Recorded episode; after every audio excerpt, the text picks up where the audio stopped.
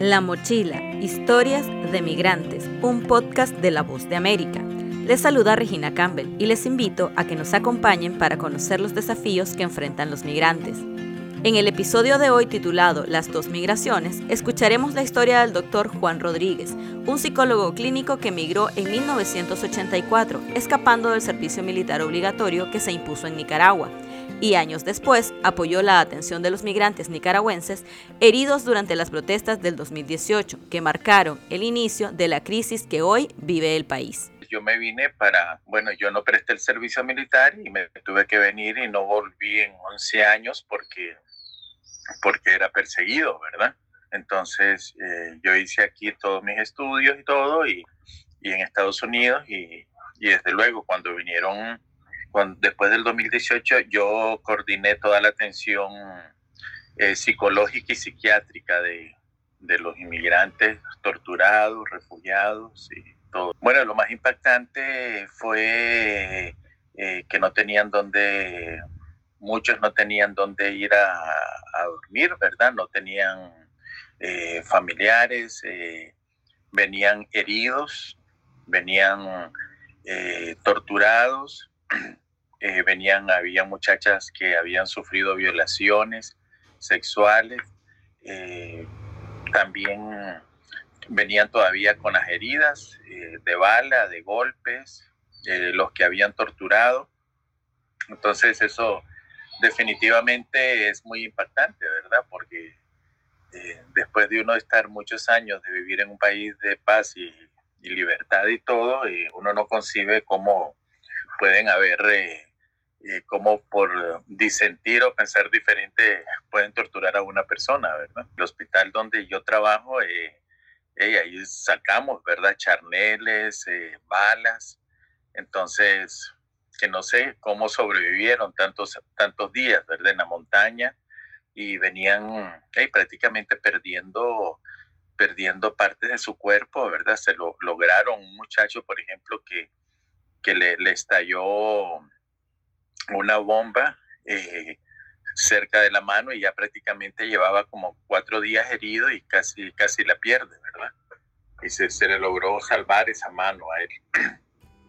Y bueno, muchas cosas más, ¿verdad? Señaló que al llamado de atender a los migrantes respondieron médicos nicaragüenses y costarricenses. Eh, participaron eh, médicos costarricenses, nicaragüenses, eh, de muchas especialidades, ¿verdad? Psiquiatría, medicina interna, cirujanos, eh, odontólogos, eh, psiquiatras, psicólogos, todos voluntarios, ¿verdad? Fue un equipo de, de voluntarios que estuvimos atendiendo.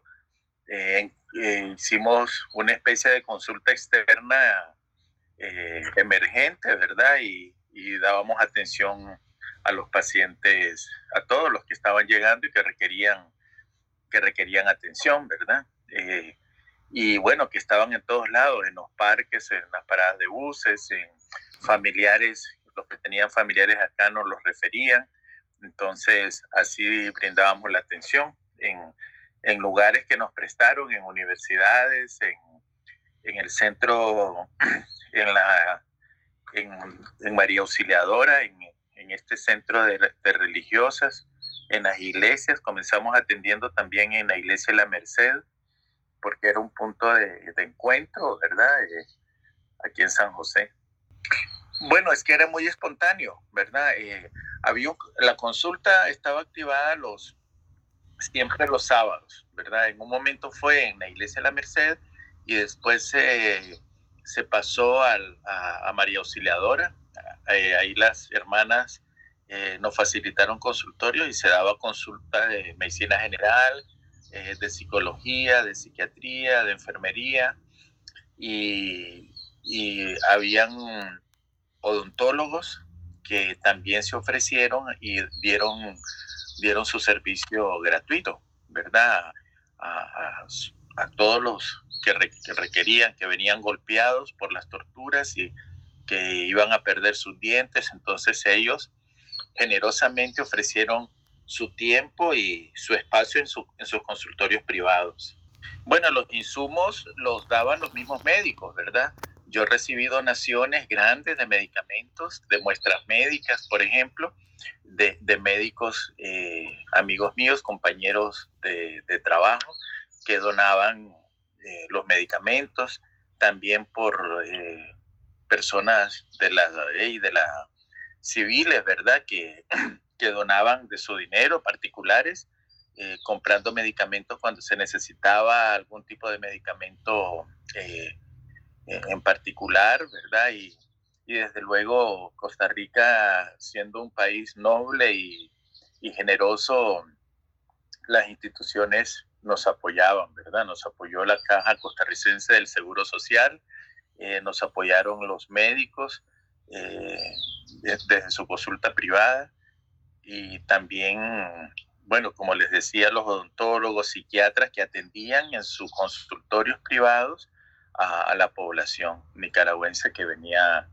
que venía huyendo, ¿verdad? Y perseguida y torturada. En su especialidad, al doctor también le sorprendió el estado en el que llegaban los migrantes a Costa Rica con lo que se conoce como estrés postraumático.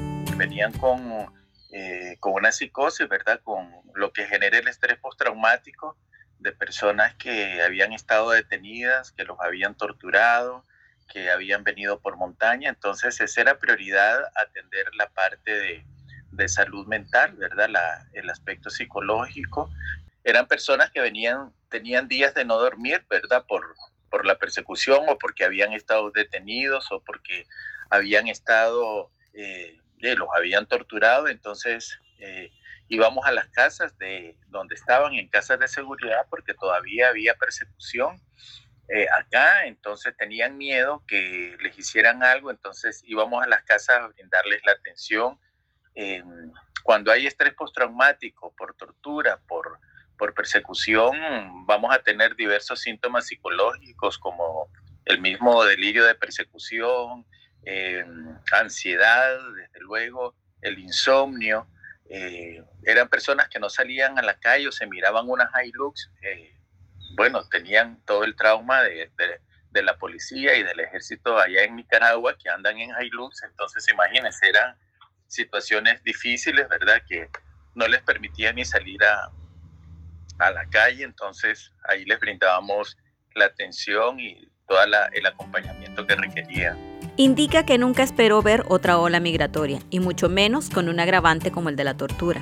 De acuerdo al grupo de expertos de las Naciones Unidas que analiza los derechos humanos en Nicaragua, en este país se pudieron haber cometido delitos de lesa humanidad, lo cual es rechazado por el gobierno de Daniel Ortega y Rosario Murillo, quienes aseguran que esto es injerencismo de las Naciones Unidas sobre las decisiones soberanas del país. Uno eh, piensa que, bueno, que no va a volver a, haber esa persecución.